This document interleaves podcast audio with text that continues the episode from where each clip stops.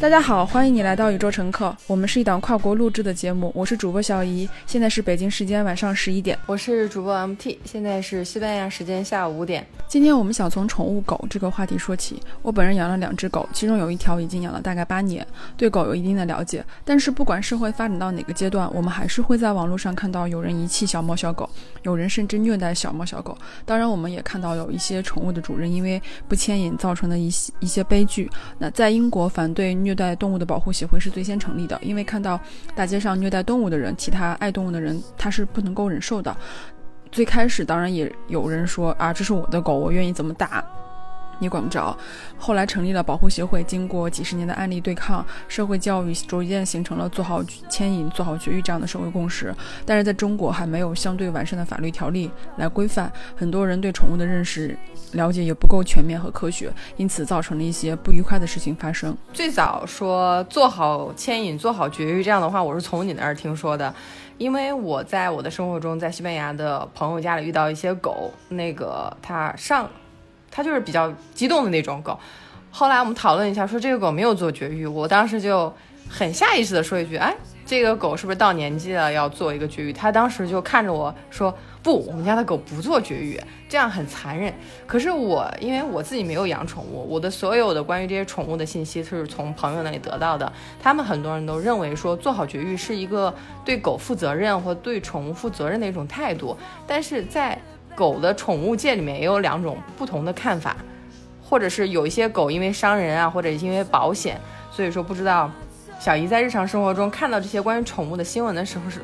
有什么样的感想？这个其实我是有非常大的切身体会的，不管是说绝育也好，还是牵引也好，以及就是说呃狗的保险，包括狗政策也好，我是非常关注的。比如说我们家呃那只比较大的狗，它今年已经九岁半了，它是最近才去做的绝育。那我之所以一直没有给它做绝育，也是因为我个人的认知里面觉得，哎，如果是一个雄性的狗，其实它做不做绝育。影响不是很大，在这九年的相处时间里，它是没有发情的状态，或是发情的一些呃征兆的。它不像小猫一样，就是如果发情以后，它会嗯经常的叫呀，或是发出一些特别刺耳的声音。那我们家这只狗它是没有任何症状的，所以说我没有给它做成，我没有给它做绝育。但是也会有一些大夫跟我说，他是建议狗狗去做绝育的。第一就是说做绝育以后，它是对狗的这个健康是有是有比较好的帮助的。可能在狗的年轻的时候。你可能觉得这个做绝育或者不做绝育它没有什么影响，但是如果说等狗到了一个老年的状态，比如说九岁以上，九岁到十五岁之间，你如果不不给它做绝育的话，它很容易得一些疾病，比如说雄性的狗它可能会得一些包括生殖器的一些癌症也好，或者是一些不容易治的也好。如果是雌性的狗，它可能会有一些乳腺上的问题，包括一些妇科上的问题。我不知道狗能不能叫妇科，就是狗的一些生殖器的问题，它都会出现。是我们家第二。只狗，它在去年的时候，就是因为我没有给它及时的做绝育，导致了它乳腺长了一个肿瘤，而且这个肿瘤是恶性的。那在这个阶段，就是在那个时候，我去跟大夫去商量的时候，我说为什么一只三岁的狗它就会得一个肿瘤，而且就是说是一个恶性的？那大夫说他极大可能是因为我没有及时的做绝育。我觉得这一方面的知识也是我不够完善的，因为。哦，我也会发现，在日常的生活中，很多人来过来问我说：“哎，我想养只狗，那养狗有没有一些需要注意的事项？”那当我去跟他们说这些事情的时候，我会发现，嗯，早些年我会说的很片面，就是说我这个东西觉得，哎，你如果有充足的时间，你又很喜欢狗，你就可以养狗啊。但是如果你现在来问我，我可能就会给你列出很多条条框框，我就会觉得，其实养狗并不是说你有时间，你有一些金钱就好了，其实它是需要你拥有很多。关于狗的常识的，包括在去年我的小狗生病以后，我其实自己买了很多关于宠物的书，我去学习，去试着怎么去更好的去了解这个狗。那我之前也跟你提到过，我说非常讨厌不牵引的狗。我在日常的遛狗状态中，包括跟狗在散步的时候，会经常遇到很多狗不牵引。它如果不牵引的话，它就会，它就会很快的跑到我们身边来。然后如果说两个狗交集的不是很好，或者它们的。感觉不是很好的话，它就会造成一种厮打。因为本身我们家狗是大型犬，它在进行厮打的时候，它很容易去误伤对方的狗，或者是说被对方的狗咬伤。那如果一旦咬伤这个狗的之后的这些事情是非常难处理的，因为给狗看病也好，或者给狗处理伤口也好是非常贵的。那我不想造成这种不愉快的事情发生，以及一些很去占用时间的事情。所以说，当我们看到没有牵引的狗的时候，我是非常生气的。那种生气并不是说当没看见，而是我是真真切切的会。走到对方说：“我说，请你把你的狗做好牵引。如果你做不好牵引的话，请你不要出来遛狗。而且我对随地大小便呀，包括就是对狗狗的一些呃粪便尿液不处理的话，我其实个人是非常介意的。因为整个环境就是大家共同来维护的。你如果做不好的话，你就会让那些不喜欢狗的人或者是不养狗的人就觉得养狗的人会更加讨厌。所以我在这方面体会特别多。到了上海以后，你会发现越发达的地区，它对狗的保护或者对狗的管理。包括对狗的一些政策都会越来越完善，这个是我搬到上海以后，我觉得是一个非常好的地方，就是它可以花极少的钱去给狗呃注入芯片，然后给狗办一个狗证，然后让狗联网，这些都是上海我来到上海以后享受到的福利，而且这种福利就是你可以在任何指定的。宠物医院就可以办到，不需要花特别多的钱，只需要花六十块钱就可以享受这一套服务。我觉得这一点是上海做的非常好的。嗯，我不知道，就是你比如说你现在在像在国外生活，你国外我觉得养狗的人会特别多。那你在国外有没有看到那种不是很文明，或者说会看到一些比较费解的一些状态，或者是说你在国外有看到一些非常好的关于狗的一些宣传也好，或者一些活动也好，或者是你看到他们在遛狗，或者他们在平常日常的生活中他们是怎么来。处理就是人跟宠物的关系，或是路人，或者是居民，或是跟宠物关系是怎样的？我在这边主要是通过一些朋友的生活，因为朋友有一些养狗，他出去遛狗的时候是一个女孩子，呃，结果西班牙当地就有一些狗是没有做牵引的，两只狗就打起来了。她一个女孩子当然就站在远远的看，她是一个加拿大人，结果发现，在争吵的这个过程中，她的建议是说。不建议别人去拉架，结果有一个男生他过去就是说把这两只狗分分开，当然他自己的胳膊就受了伤。后来发现这个事情的时候，我在听说这件事的时候，我才第一次知道有狗保险这个事情。当时那个女孩就是说。这个所有的西班牙这边的地区的狗，如果是一般的条件的话，都会有保险，因为很多情况下会出现一些，比如说疾病啊，或者是争斗啊，或者是出现一些意外条件，它会给这个狗上保险。那对于我来说，这个事情很新鲜，因为在国内来说，狗保险并不是特别多，包括呃我在西班牙这边的超市会看到货架上会有非常多的猫狗的食材的区域，就是它的那个包装盒和人类的那个。麦片区域的包装其实挺像的，都是啊彩色的纸盒子，麦片有骨头形状的饼干。当时我在看到的时候，就发现人类的食物的超市和宠物的超市，它可能说并存。但是在国内的话，我会发现大部分的饮食的超市还是以人类食物为主，宠物食材可能是你要去专门的一些超市去买，它不是说就是平平常常的一个超市。很正常的一个获利。不同的国家对于这个狗的喜爱，还有对于这个整个产业链，包括它的食品、服装、医疗保险，包括教育这方面，我会哎，我会发现在国内我很少看到这样的机构，但在这边可能会有一些狗的美容店啊，或者是非常经常性的，你会发现有一些呃给小狗买的礼物。我看到这边有有一个小狗。他雕的一个礼物让我都羡慕了。他雕的一个小礼物是一个像一个玩具一样的哑铃，那个哑铃上面写着二十五公斤，非常轻的一个小哑铃啊。那个狗叼着那个哑铃走在路上的时候，就感觉非常的开心，非常的骄傲。我会发现，哎，说这样的一个玩具，它肯定有一个产业在这里给狗设计，包括它会让主人会心一笑，它是一个陪伴的作用。所以说，在这边学到了挺多的东西。你说这个狗保险，其实我去年就是我们家狗生病的时候，我有去涉猎过，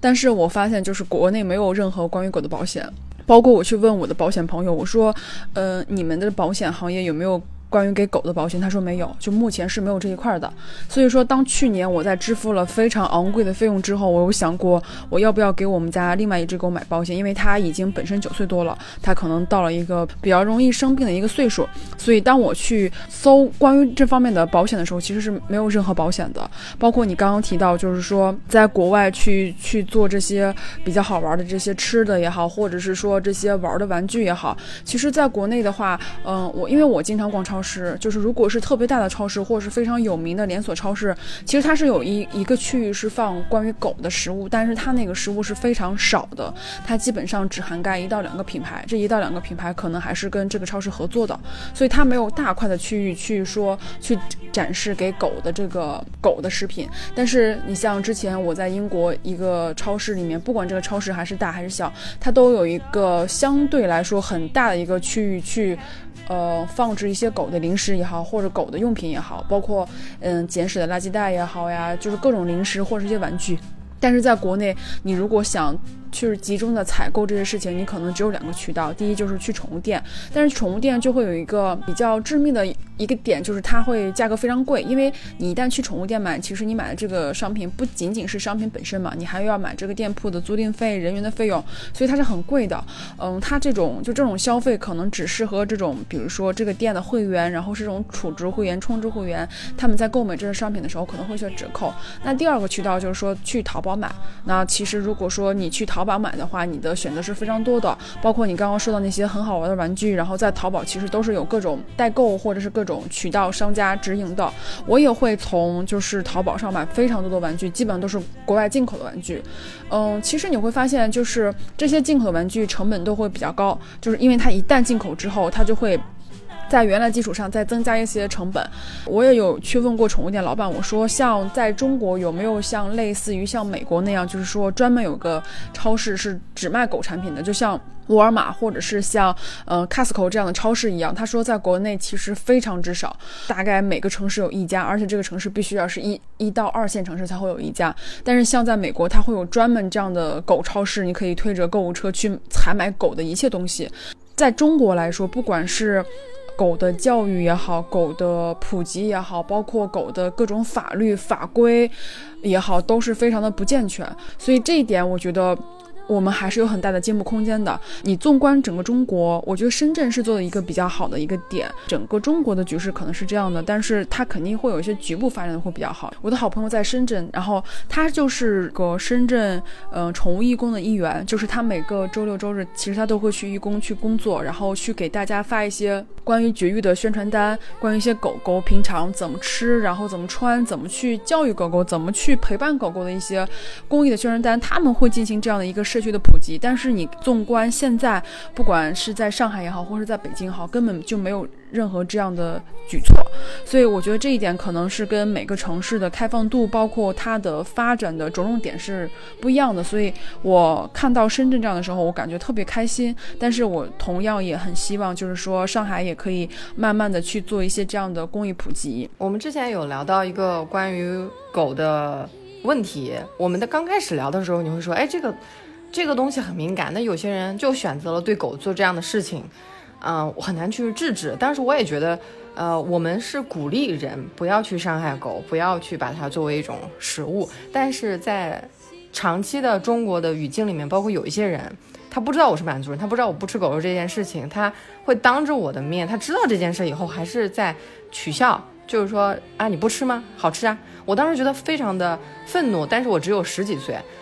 后来我们就会发现，深圳它立法做出这样的一个事情，它其实在一个表面看起来像是文化的一个事情，做出了一个法律的规定。这个其实是在我们之前的讨论里面并不存在的一件事情。就如果没有一个城市能够说有一部分的人做了这样的决策，认为这件事就是比较野蛮的，这件事就是对于我们的国际形象非常有损害的，因为一小波人的这种行为可能会造成巨大的国际形象的损失，它会影响。啊，我们的贸易的一些形象啊，还有一些国际文化交流啊，包括为什么之前我们讨论说，川普说如果我输了，你们都要去学中文，为什么很多人对中文很仇视？它其实就是跟生活中细细微微的很多举措相关的，比如说你们对于宠物的态度。我们当时说中国人有这个宠物以后，包括我们去聊说，啊，有一些狗商店，有一些狗保险，听起来好像都好像说是不是很好的商店或不是很好的保险，就是因为中国这个狗这个字好像就带有一种天然的鄙视。在西班牙这边有有一个朋友跟我说特别有趣，他说有一个人去餐厅订位置，他订位置的时候说你们几个人？说我们两个人和一条狗。这个东西就是在很多西班牙的，他有一些人是当笑话讲了。他说怎么现在狗已经成为家庭的一一员了呢？但是在很多，呃，英国的餐厅啊，包括狗都是可以上地铁的。我们在英国去上地铁、上公交的时候，你发现宠物都是可以上来的。大家会，比如说会经常跟狗说 hi 啊，还有说是 can I say hello to your friend？他不会说我可以跟你的狗打个招呼，他说我可以跟你的朋友打个招呼嘛？当我用在地铁里面看到有一些人牵引着狗，嗯，有一些小朋友想去摸的时候，那个狗主人就会友善的说把那个狗摁住，然后让小朋友过来摸一下，大家都很开心。但是经常是在国内的地铁里面，大家会说狗怎么能上地铁呢？这还是很大一部分。人的思考就是狗为什么不能上地铁，是需要大部分沟通的事情，也是需要一些案例的积累，需要去有一些社会的啊配套的服务的一个跟进。但是从不同的社会来讲，我是第一次见到狗上地铁，就是在伦敦。就是为什么英国它可能说呃之前有统治世界那么多年，包括现在我们很多国际教育都是用英语，我会在想它社会中的每一个细小的决定。都有可能会最终导致着这个社会里面的每一个个体的认知。如果说当一个个体认为啊，大家对待狗的态度是可以更加温和的话，包括我觉得在英国建立一个反对打狗、反对虐待狗的一个保护协会，他很很多人就会说啊，我在这个保护协会中工作，大家会说啊，你你好棒啊，就说你去帮助大家就更好的去怎么认识啊跟宠物的关系。但是如果在中国，我在想，如果你你跟别人说我在这个地方工作，他说。你好有闲工夫，对不对？你没有更有意义的事情去做了吗？所以我觉得这是是很有趣的两种社会观念。为什么很 很多人会觉得啊，这个狗的事情不是一件很重要的事情呢？其实我又回到一个就是很尴尬的地步，就是说，因为我们家从小都是有狗的，就是我们的家庭里面其实是对狗非常友善的，包括现在就是我自己养两只狗，我的父母也是很很支持的，就是说。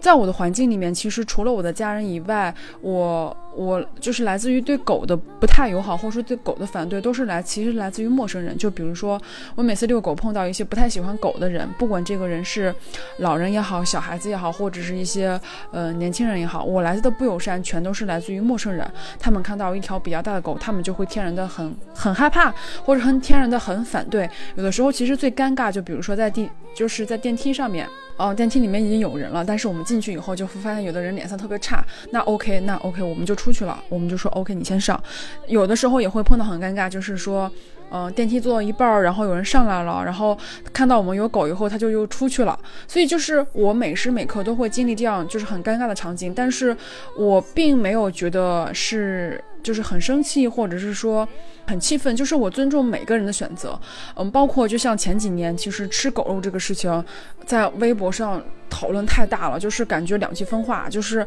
觉得没有关系的人跟觉得非常有关系的人，就是在网络上骂成一片。其实当时我其实是没有一个很怎么说，就是我没有偏向任何一方，因为我觉得。它这个是跟中国的文化是有关系的，包括跟地域性的文化，包括你不管是像广西桂林那边，还是像东北，哪怕现在朝鲜，其实你会发现他们依旧在食用狗肉。这个东西它不是说你立法以后或或者这个东西不是说你强制去立法，或者是说你有一些措施以后，他们当地的居民就可以立刻改掉的，因为它这个可能是一个沿袭了几十年或者上百年一个传统。当这种行为变成一种传统的时候。他就可能很难说，你去立一个法，然后让这个事情禁止，或者是说非常就是非常的立刻禁止，因为它不像，比如说像这个，嗯，像这个疫情，因为比如说当时说的是因为蝙蝠，所以大家都禁止了野生动物，就是当一个非常严重的事情发生以后，大家可能觉得啊，这个东西不能再不能再使用了，不能再去呃怎样了，或者我们必须有一个法律，这样可能大家会因为这个事情，因为这样一个状态而去。比如说比较主动的去执行，那当然，如果说吃狗肉并没有造成任何的比如说疾病也好，或者怎么着也好，它只是当地的一个习俗。所以当如果没有任何事情发生的时候，你去立一个法的时候，其实它是很难让当地居民说服的。我觉得深圳它为什么可以优先去立这个东西？首先就是它当地居民或者是当地深圳区，它是没有吃狗肉这个习惯的，就从祖上它就没有这个习惯，所以它又是一个很开放、一个很年轻、很有活力的城市。当它去立立这个法的时候，它可能很容易被当地的居民或年轻人接受。我觉得随着人啊，包括随着宠物不进入家庭或这样的一些文化也好，或者这样的一些可爱的小视频也好，大家就会慢慢的逐渐意识到，其实狗它不再是一个看家的一个动物，它是人类的一个陪伴，它是人类的一个朋友。我觉得还是说，当人的认知变了以后，那狗才能够通过人自主的去。不去使用它，而不是说非得用一个法律就能够让大家不去使用。我觉得这个东西还是一个人对狗身份的这个认同，包括对狗它承担一个什么样的一个角色而决定的。那有些人他可能觉得狗就是一个牲畜，我我吃狗肉或者我吃猪肉。没有什么区别，它都是动物。但是可能对于一些爱狗人士，或是一些呃思想比较开放，或者比较认同狗是作为人类朋友这样一个身份的人，他可能觉得接受不了。但这个东西我觉得是需要时间。嗯，我没有办法说吃狗肉的人非常恶毒。虽然我自己养狗，但是我还是尊重每个民族或者是每个。区域的人的这种传统，我相信以后这个事情都会慢慢杜绝的，但是它可能需要时间，并不是说用一个法律强制约束就可以。你你会发现，其实也没有，除了深圳之外，其实其他的一些城市它并没有去做这样一个一个法律的限制嘛。所以我觉得这个东西可能需要时间，沿海的一二线城市慢慢去推行，然后经过几年慢慢再推广到中国的其他地方，比如说西南方或者西北方这样的地方。但是我觉得，呃，禁止吃狗肉这个事情一定是会法律法规化的，但是它。可能需要一定的时间，让大家慢慢接受，让大家这个观念慢慢改变。我觉得是这样的。我自己养狗，但是我出去遛狗的时候，我依然会碰到很多不文明的养狗现象，包括很多不做牵引也好，或者是让狗，呃，肆意的争吵，或者是怎么着。其实我还是依旧很反感的，因为。他们的不遵守这样的规律，或者不遵守这样的一些道德的话，其实会给别人造成很大的麻烦。所以我这一点还是觉得大家应该还是做一个文明的养狗人，就是不管在何时何地，不管你的狗多么的老实，或者是多么的听话，你都要做好牵引。包括刚刚你提到，就是说当狗吵架的时候，为什么你不去拉扯它？其实是这样的，就是我作为一个养狗人，如果我的狗跟别的狗吵架，我也不会去做，就是不会把它分开，因为。狗打架你是不能去分的，因为你一分狗就会咬你。因为当你当他们在打架的时候，你去拉架的时候，你就成为了任何一只狗的一个对立者，所以你是不能进行任何劝架的。狗在那个时候它是不会认你这个主人的，所以说它是非常容易造成受伤。这也是为什么我说狗一定要做好牵引，如果不牵引就会造成这样的影响。狗是这样的，就是。我觉得我的狗很温和，你觉得你的狗也很温和。我觉得我狗不会打架，你也觉得你的狗不会打架。但是当两只狗相遇的时候，每个狗都有自己的气场。如果比如说今天是一只两只雄性狗见面了，但是如果说气场不合的话，它就很容易造成吵架。那你如果不做好牵引，又是在一个公共场合的话，就非常容易造成一些不好的影响。那我自己经历过。我也看到别人经历过，但我看到没有牵引的狗，我会躲着走的，而且我会非常生气。这一点就是我不会同情它，我也不会说，呃，去觉得。它这样是一个很正确的行为，我完全没有觉得。我觉得你但凡养狗就要做好牵引，然后给狗做好相应的一些疫苗，包括驱虫，包括定时的去给你狗做检查。我觉得都是一个非常负责任的情况。但是这种现象对于大多数呃人来说，其实他是很难做到的。这个东西可能也是因为我们在日常的一些生活里面是没有这方面的知识普及的，所以这一点可能也是需要社会去做一些宣传。嗯，可能如果依靠自身去。去补足这样的知识的话，可能会有点力量稍微有点薄弱。从养狗的这个事情来看，我们一直在说社会，在英国和中国其实就是两种社会的两种做法，只不过是英国的社会，当他做了有一个保护，呃，反对虐待动物的这么一个协会以后，它其实是释放一种信号。在社会怎么在共同面对养狗这个问题上，比如说做好牵引，比如说你是一个创业的人，你是一个从业保险行业的人，你看到了呃从事给宠物狗开发保险的这么一个商机，那当你去注册的时候，我会发现，他面对的就是一个社会的一个成见，会不会有一些注册公司，或者是你说你这个注册的公司的主营业务是什么呢？你可能去描述它的时候，这项业务就不存在。那这个过程中，呃，你其实提到一个词，你说有一些传统，这个地方当地的一些民族的记忆，我会在想，现在我们有一些小孩子的教育啊，他会说不许闯红灯。那国内的话，深圳它有一部分地区的红绿灯是跟你的呃社会的微信挂钩的。如果你闯了红灯以后，直接微信扣款还是怎么着？我有时候会看这样的社会新闻，我会在想，深圳市它的一些做法之所以跟其他的城市不一样，就是因为它有很灵活的一个政策的制定，包括我是看到它有一些大屏幕，包括闯了红灯以后，把一些人的信息，包括眼睛的部分打上马赛克。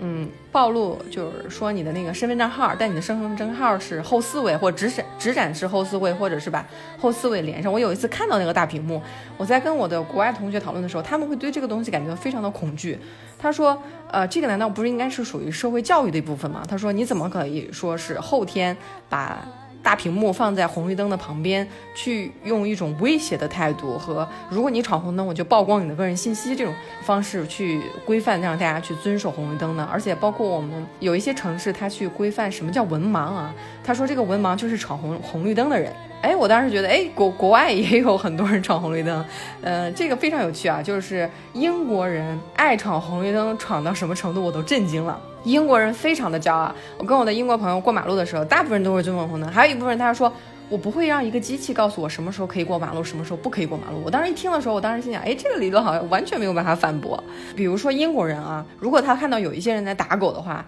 他是绝对会上前制止。如果他上前制止无法去呃影响这个行为，他会说他会有很好的一些之前的教育的积累。他说这个东西是违反虐待动物保护条例的。我当时一。跟英国朋友在沟通的时候，我会发现他们的社会教育，包括有一些常识，跟我们中国的常识非常不一样。我们中国常识有一个笑话，就是说这个月工资高，那我吃什么狗吃什么，啊，我工资不高的时候，就是狗吃什么我吃什么。他的感觉就是狗吃的一定是不好的东西。就是我们中国语境里面这个笑话，我后来翻译成英国英语跟他们讲。我本来是想调节一下气氛，讲个笑话让大家开心一下。后来发现狗是我们的家人，我们。我们不一定要去，非要比这么实物的一个高下。我当时说，哦，原来这个也是说文化冲击的一部分，就是大家对于一件事的认同的感觉是非常不一样的。你刚刚提到英国人对这个事情，包括就是他们国外的人好像很。很介意中国人把个人信息公布于众，但是我在英国的时候，我也发现一个问题，就是我早晨起来跑步的时候，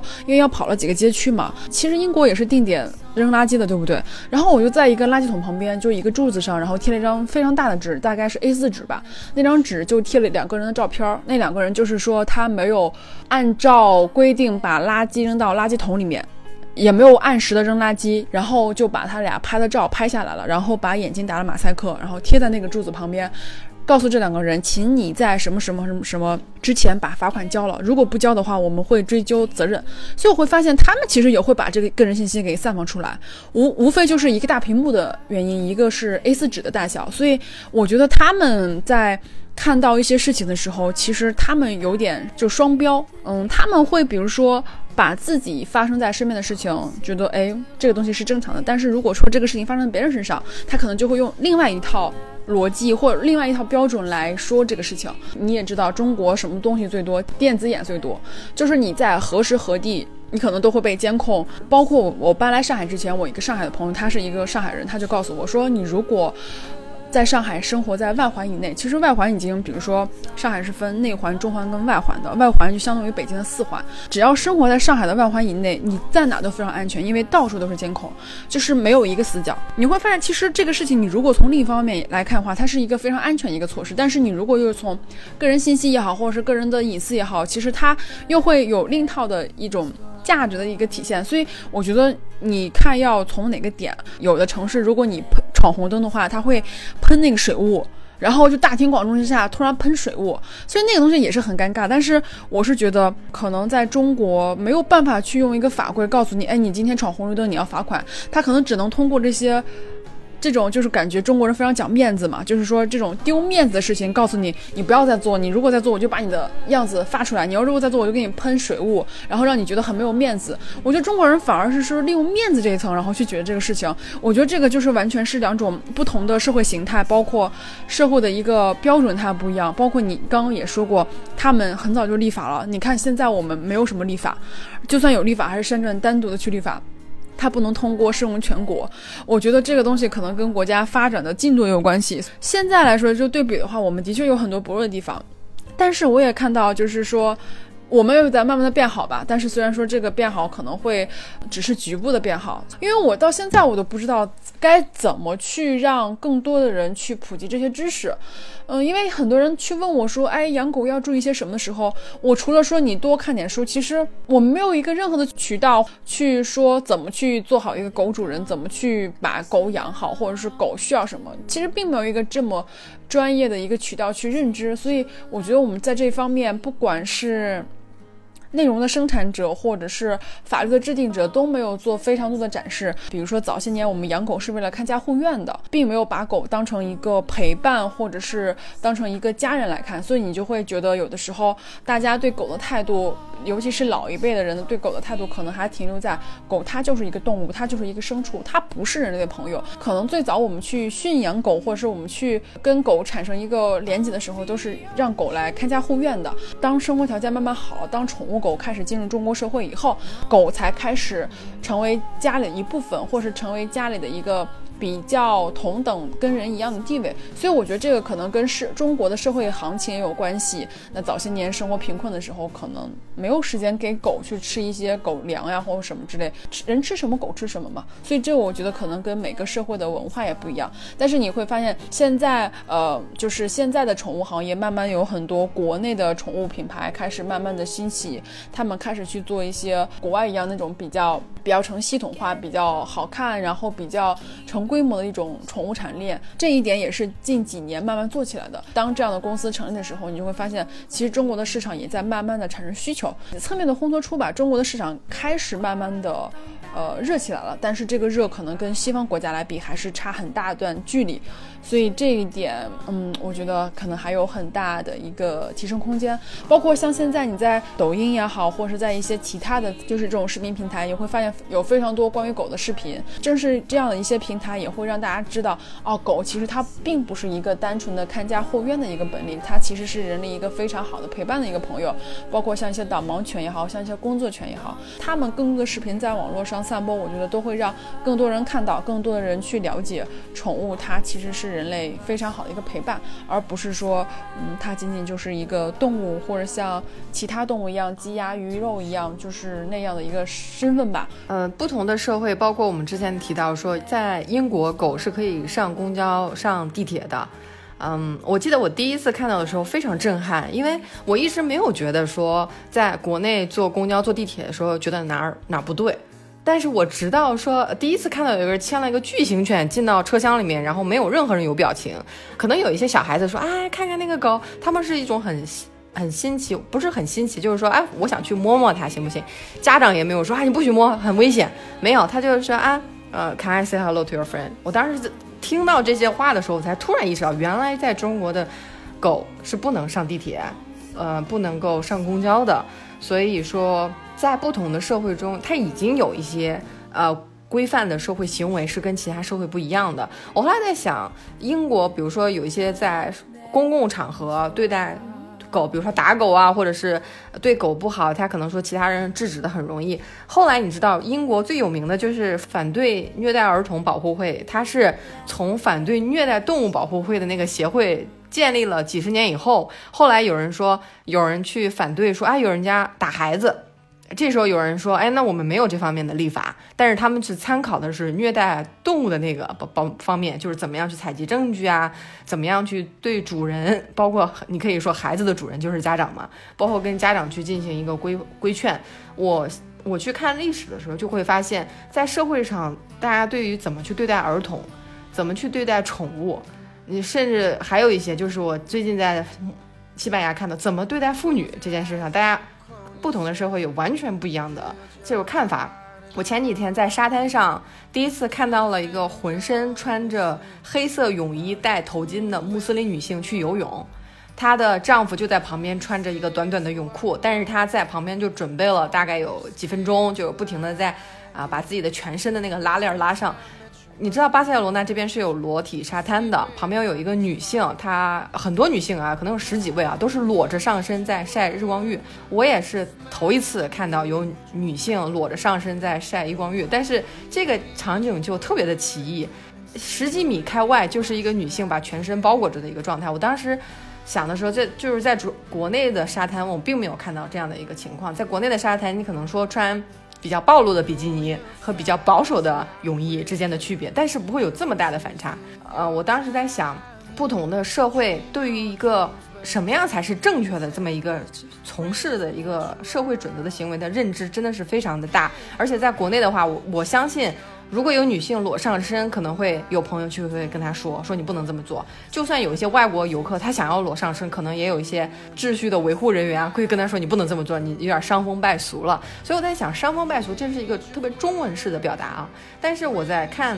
穆斯林女性跟西班牙女性挨得那么近，但是整片沙滩上都没有人在看西班牙女性，非常多的过路人啊，他们都是在看这个穆斯林女性。我当时就觉得这是一个非常有趣的行为。在那个场景里面，穆斯林那个女性她就是不符合常理的嘛，就不按西班牙常理出牌嘛。打个比方，如果说今天在中国的沙滩上，当西班牙的女性裸体裸上身在晒日光浴，跟一个包括还有穆斯林的穿全部武装。泳衣，以及像我们中国人，然后穿着泳衣在沙滩上，那我觉得除了中国人之外，其他这两个西班牙也好，穆斯林也好，大家也会看他们俩，因为你已经不在这个这个区域的常理按常理出牌，你一定会受到大家瞩目的。呃，就算在中国，你在沙滩，你如果穿的很暴露的话，可能就会造成引来别人的一些关注。这个东西其实就跟每个地方的或者每个国家文化是不一样的。我反而是觉得，哎，其实在中国可能也有局部一些地方也。可以裸体嘛？但是可能是一些酒店的私人沙滩，不仅是中国吧，我觉得像韩国、日本、东南亚，其实你很难看到我们这些亚洲人去裸上半身去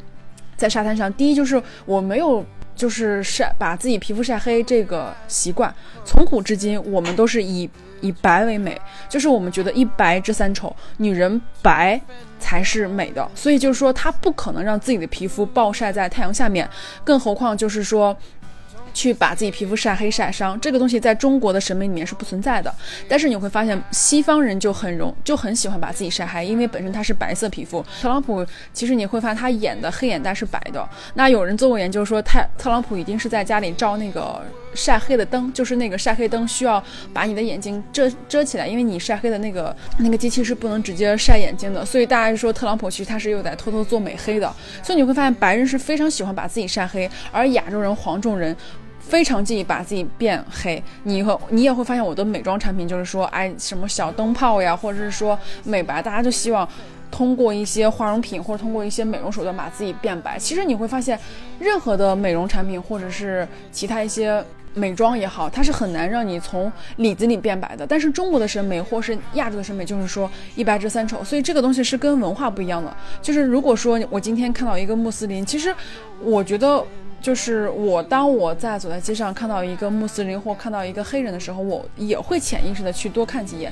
因为他就是在这个大的环境里面，非常的。独立或非常的独特，我就是能够在茫茫人海中把它一眼认出来。那当它吸引了我的眼球的时候，我就会多看。我觉得这个是人的一种本性。但是你如果从一个很广的角度来看的话，的确是为什么同样的人，同样的一在一个世界里生活，每个人对待同一件事情为什么如此如此之不一样？所以这个这个不一样也会引发我们有很多的思考或者是一些其他的想法。但是。我还是觉得，我尊重每个人的选择都很好，只不过就是说，当他们相撞的时候，一定会引起某些人的注意，包括某些人的思考。那这些人可能就是，比如说像我，或者像你，或者像一些像其他的人，我觉得是这样的。我反而是觉得，诶，这个，嗯，是一个可以思考的点，但是它这么存在也是蛮正常的。对你经常提到一个说，我尊重不同人的选择。其实穆斯林女性和西班牙女性，她们都彼此。表面上啊尊重彼此的选择，因为他们毕竟在同一块沙滩上，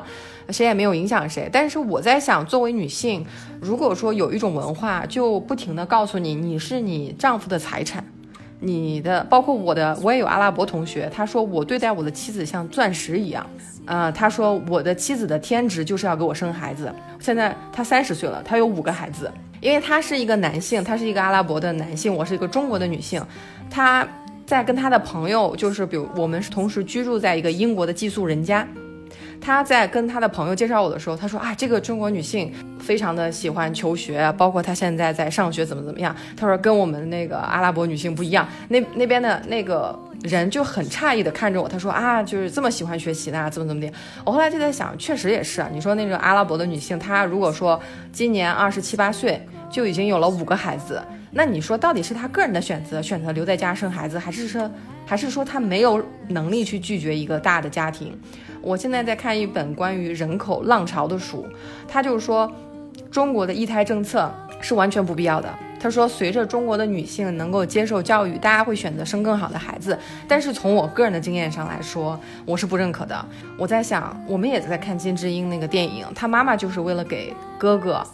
上大学挣钱，于是自己就没有实现自己当老师的梦想。他看金智英笔记本上写作业的时候，他说啊，你们老师写的字儿挺好看的。他说我以前的梦想是当老师。当时金智英就有感觉是自己影响了妈妈的未来的发展。我当时在看的时候就会发现。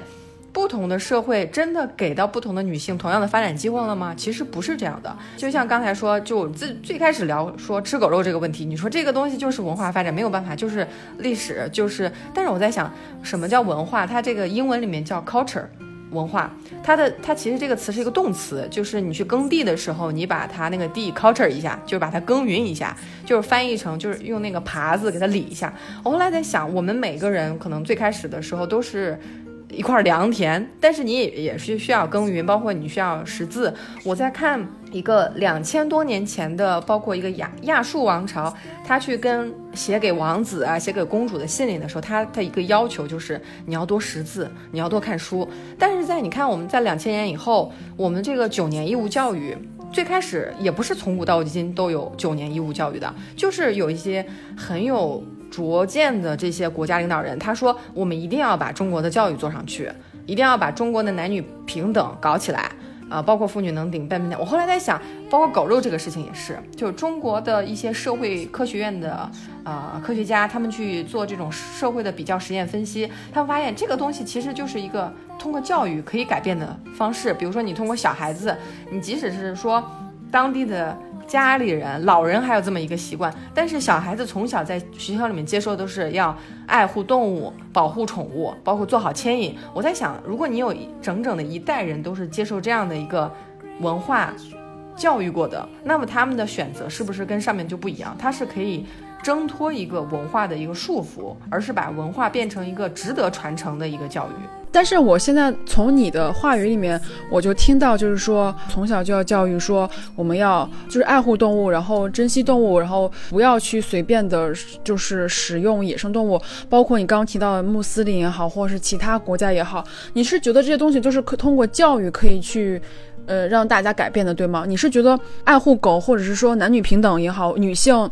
应该有权利去选择他想要的生活，而不是说，呃，过早的进入家庭，或者说像阿拉伯也好，穆斯林也好，然后去生很多孩子，然后把整个家庭，呃，把自自己整个生命奉献给社会。你觉得这些东西都是通过可以教育去教育他们，然后去改变他们这种状态的吗？OK，穆斯林也好，中国也好，开始从小学、从幼儿园就开始教育女性能顶半边天，女性不能再以结婚或者再以生孩子为目标，穆斯林的女性也不要再这样。你觉得？我觉得这个是不太现实的。就这个东西，我觉得是一个很理想化的东西。你如果说放到一个从学术的角度上，从学，我觉得从如果从学术的角度上，任何问题都是可以通过教育去解决的。但是你如果把这些事情放入到真实的生，就是社会中或者是文化中，它是很难去践行的。你不可能说让穆斯林去教育每一代人说，女性有权利选择自己的生活，女性有权利不穿黑袍子，女女性有权利选择她想穿的东西。我觉得这个东西不是很现实。我不知道，就是因为我现在就是以一个。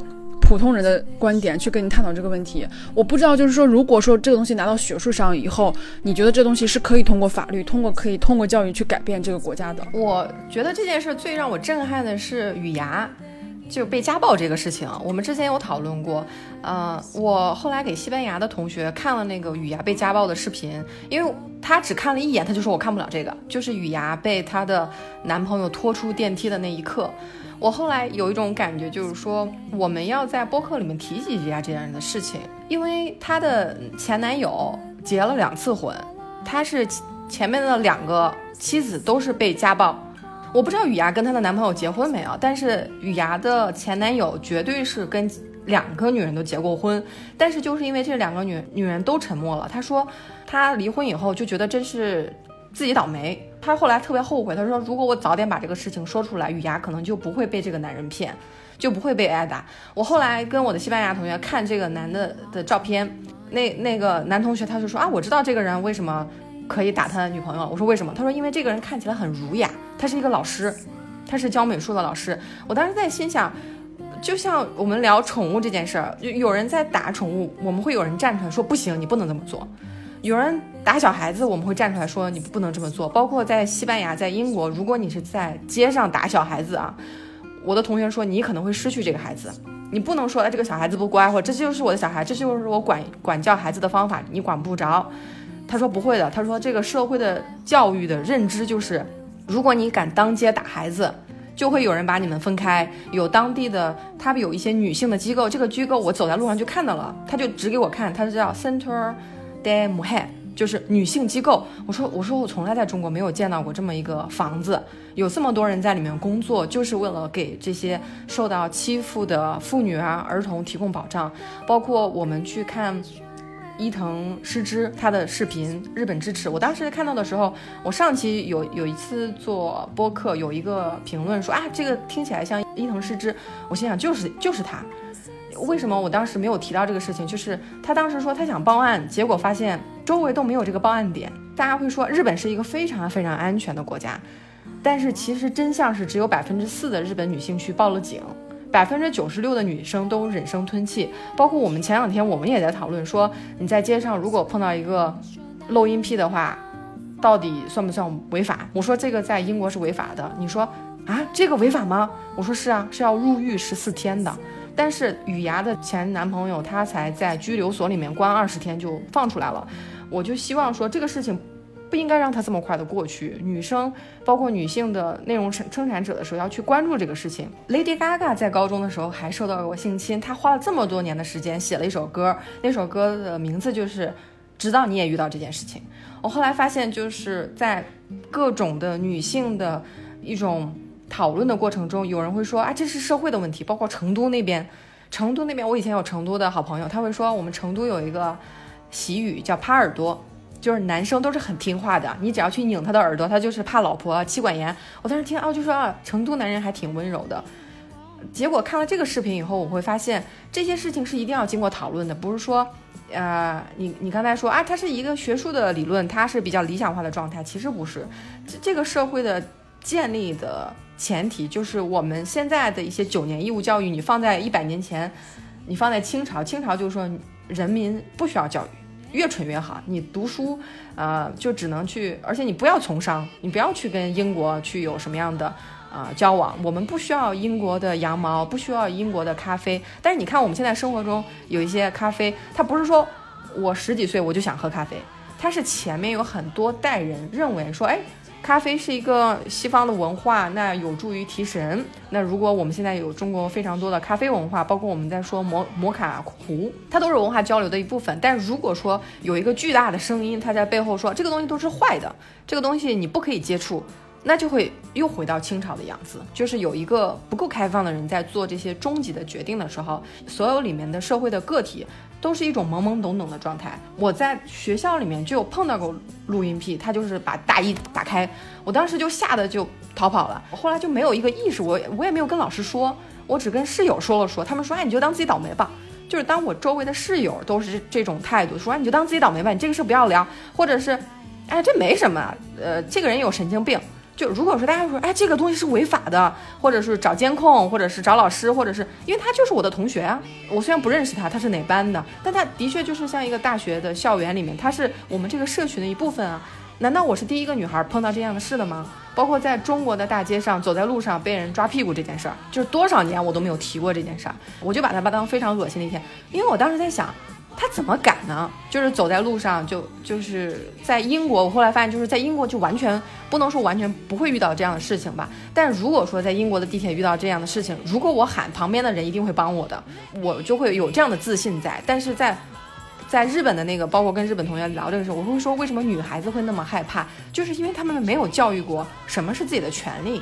什么是比较奇怪的社会现象？日本的到现在，他的照片拍照还是有咔嚓声，他难道真的就是一个文化的一个现实吗？他是，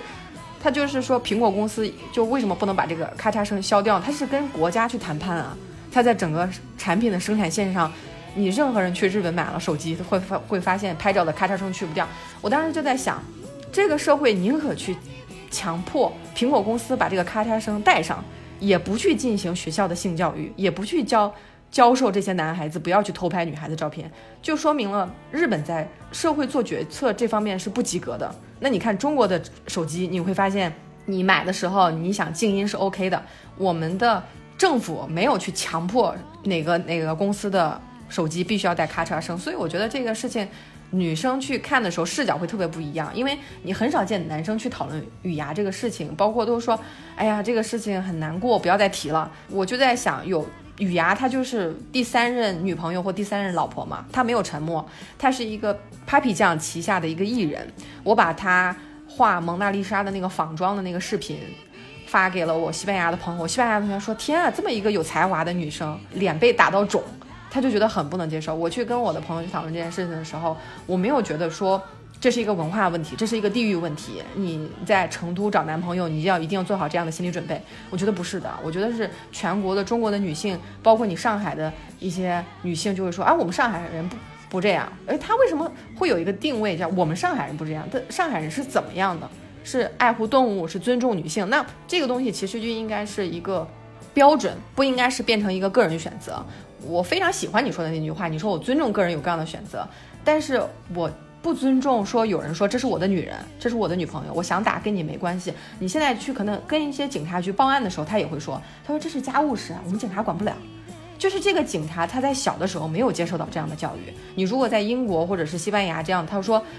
他在公园里面有一个粉红色的电话号码，就在公园门口。我说这个电话号码是干什么的？他说这个电话号码是说告诉那些受到家暴的女人，你受到家暴以后，你可以打这个电话。女性机构的人会立刻把你接走，把你的孩子也接走，不会让你的丈夫跟你联系。你有六个月的时间去进行采证和决定是否要上诉。我说啊，你们这边家家暴严重吗？他说就是因为我们有这个粉红色的号码，所以家暴才不严重。他说西班牙这边的男生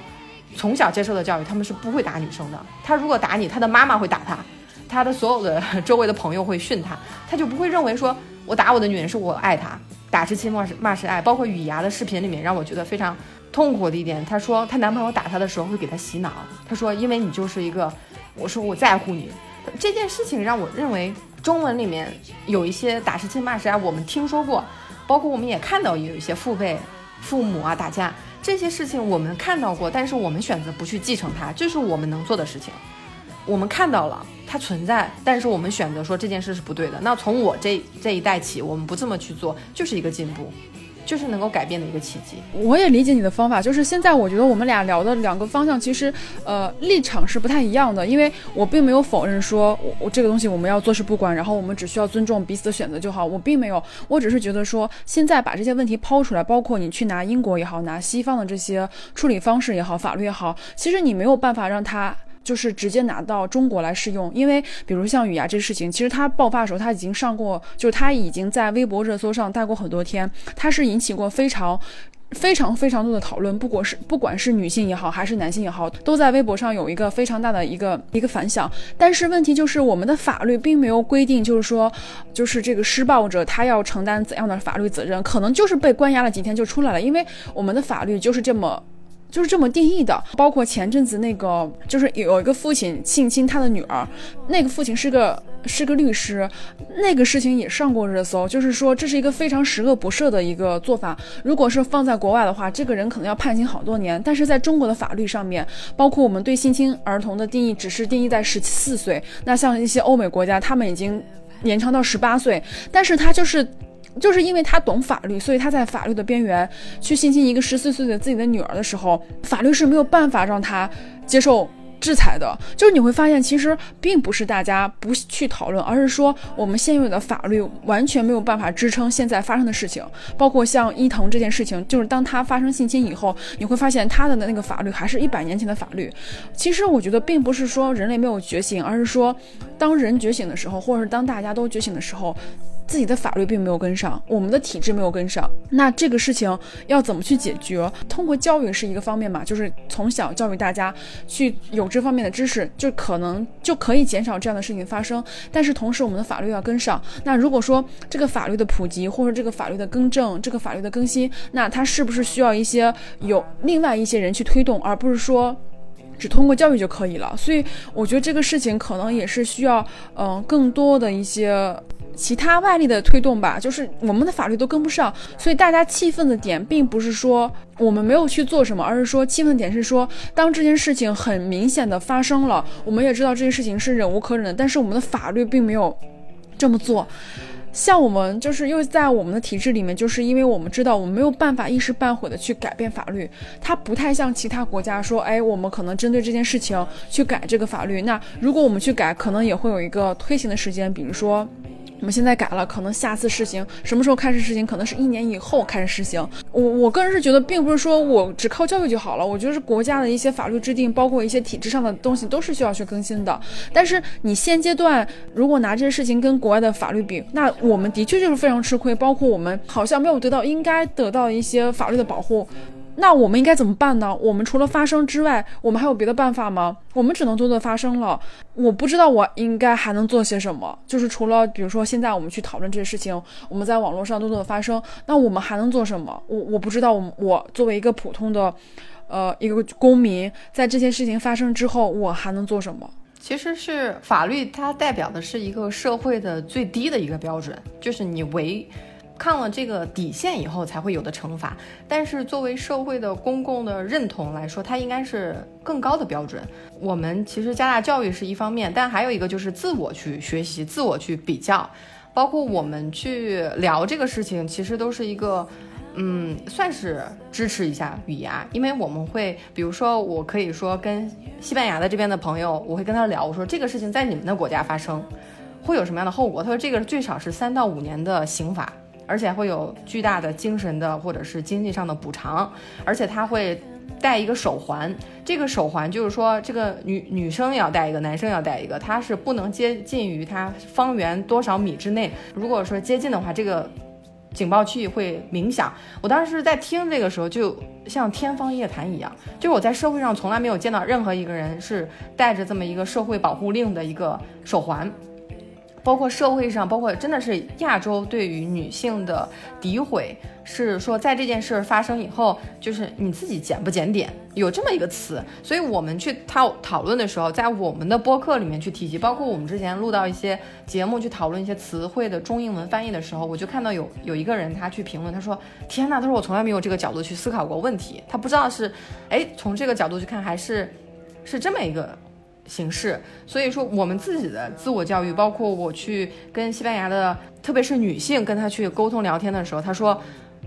中国的女权的这些行动可能要准备着去有五到六十年的一个历程。她说，西班牙还有英国的这些女性，可都可都是一九四零年、一九三几年就在争取投票权，就是他们是当时你在大街上说女性要投票，直接就有那个照片是警察把女性抱起来就关押到这个。呃，监狱里面是这个，在一百年前是违法的一个行为，但是现在今天它是一个常识。所以说，每个个体的认知，包括我们在沟通的时候，我就觉得我们两个对这个，比如说在大街上碰到录音癖的反馈，就是我们都遭遇过，但是我们这么多年的朋友，我们从来没有聊起过。我们在同一个办公室上班，我们聊了非常多大量的连续剧的内容、书的内容、当红的剧的内容，但是我们从来没有有机会去聊这样的事情，就是因为在没有看到伊藤他们发生，没有看到雨芽发生的时候，我就自己把自己这部分的记忆给删除了。我会说，就算我倒霉吧。但是当他们说出这个事情的时候，我会发现。他们已经在承大承载着巨大的痛苦，在做这样的事情。那我们能做的事情，首先是要知晓这个事情，不是说啊，这个事情是发发生在别的女性身上，跟我就没有关系。女性个体的命运和女性整体的命运是息息相关的。如果说这现在的一个社会，我们对待一个女女童，对待一个女孩，就说哎，上学是一个很天经地义的事情。但天经地义，这个天经地义在七十年前，天经地义就是女生不应该去上学。那这个社会，中国的社会。从七十年前到现在，如果有这么大的改变的话，我相信在接下来的二三十年，特别是到二零五零年，一个二十一世纪很重要的一个。拐点，它这个拐点是怎么到来的？其实就是在每一天的沟通中，哎，我们去讨论一些社会中自己关注的事情，在对比不同社会的反馈的时候，其实每一个社会都可以去贡献一些。说我们社会这么做的，我们社会会把这些男生放在监狱里面三到五年，你可以学习一下。但不是说把这个法律直接搬过来，而是说当我们的个体去进行沟通的时候，我们有一些这样的声音和一些建议，包括我们的社会都没有这个产业就进行制造，说什么社会保护手环。还有一些国外在发展一些儿童手环啊，就是小儿童戴着这个手环，一旦说你超出了这个什么什么范围的时候，它会发出声响或发出警报。哎，我会说，哎，中国的如果有一些企业注意到这部分的商机，或者注意到跟小学呀或者是合作，哎，那是不是接下来会带来一些改变？或者是小学的学生有什么智能书包啊、智能鞋，像这些信息，是不是都是一个很好的一个将来的？前进的方向，你会发现，就不管是微博也好，或者是朋友圈也好，或者是其他的一些渠道也好，我们看，我们可以看到越来越多女性去发声，不管是艺人也好，普通人也好，在她经历了一些职场的 PUA 也好，或者性侵也好，或者是家暴也好，他们都选择勇敢的。发出来，然后我这个事情，我现在不考虑我自己的颜面，不考虑我自己的面子，我就是想把这件事情发出来，让更多，呃，更多女性或者更多跟我一样的受到欺负也好，受到侮辱也好，或者受到一些不好事情影响的人。就是有一个共鸣，让他们知道你们需要站出来。那我现在是发现很多人都在这样做的，发生是第一步嘛，接下来就是制度的改变、法律的改变，这个可能是一个比较比较缓慢的过程。但是前提是我们需要把我们的诉求说出来，把我们现在境况说出来，告诉大家现在我们在面对一个什么样的状况，而不是说这件事情发生以后，OK，那我就当我倒霉，或者当我没有发生这件事情，这件事情过去就让它过去吧。那可能这样的解决方式是没有办法让更多人去获得更好的一种法律保护。包括我最近在看沈一斐教授他的一个付费课，我听到，因为他是研究社会学的嘛，他就说中国人用四十年获得了别人两百年的经济发展，但是很遗憾的是我们的。政治也好，法律也好，或者是我们的文化也好，并没有像经济那么快速。所以说，嗯，在经济，呃，我们压缩到了四十年去赶上别人两百年的这个进度，但是可能文化、法律还有其他等等一系列的一些软实力，可能还需要更长的一个时间。所以我觉得这一点可能需要我们现在这代人或者我们的就是当代人去做这件事情，那可能还是很任重道远的。但是不是很希望就是说遇到问题选择逃避或者选择我睁一只眼闭一只眼就。过去了，因为可能你在遇到问题的时候，有很多人跟你一样，选择把它发生，让更多人发现我们现在存在这些问题，那么才会有解决这些问题的方法，包括不管是语牙也好，或者是。父亲性侵自己女儿也好，当这些事情发生以后，我们会发现有很多专家开始发视频去倡导大家去普法，告诉大家这个东西是违法的，也会提出来说现在我们的法律在这方面是有欠缺的。其实有很多人都在发声，都在去告诉上公知，告诉现在我们法律到底存在什么的缺陷。我相信越来越多人发生以后，一定会让相关部门引起一定的注意，从而去改正这些法律，去更新这些法律，去去制定一份更适合现代。现在这个社会状况的一个法律法则，个体的努力其实它是没有办法去拯救整个群体的努力的，所以这个事情可能还是需要大家努力，不管是男性也好，是女性也好，可能整个社会都需要齐心协力，才能够让这个社会往前推动的更快一点。那我们今天就先聊到这里，好的，感谢你的收听。感谢大家的收听。如果你喜欢宇宙乘客，我们特别开心，你可以分享给你的朋友们，并让他们喜欢上听播客，让我们相遇在互联网的电波里。我们也非常欢迎大家在苹果播客 Podcast 给五星好评。最后提醒大家，我们的播客可以在网易云音乐、喜马拉雅 FM、小宇宙等国内各大平台收听，同时也可以在 Spotify、Castro 等国外播客平台收听。欢迎关注、点赞、分享，非常感谢大家的支持。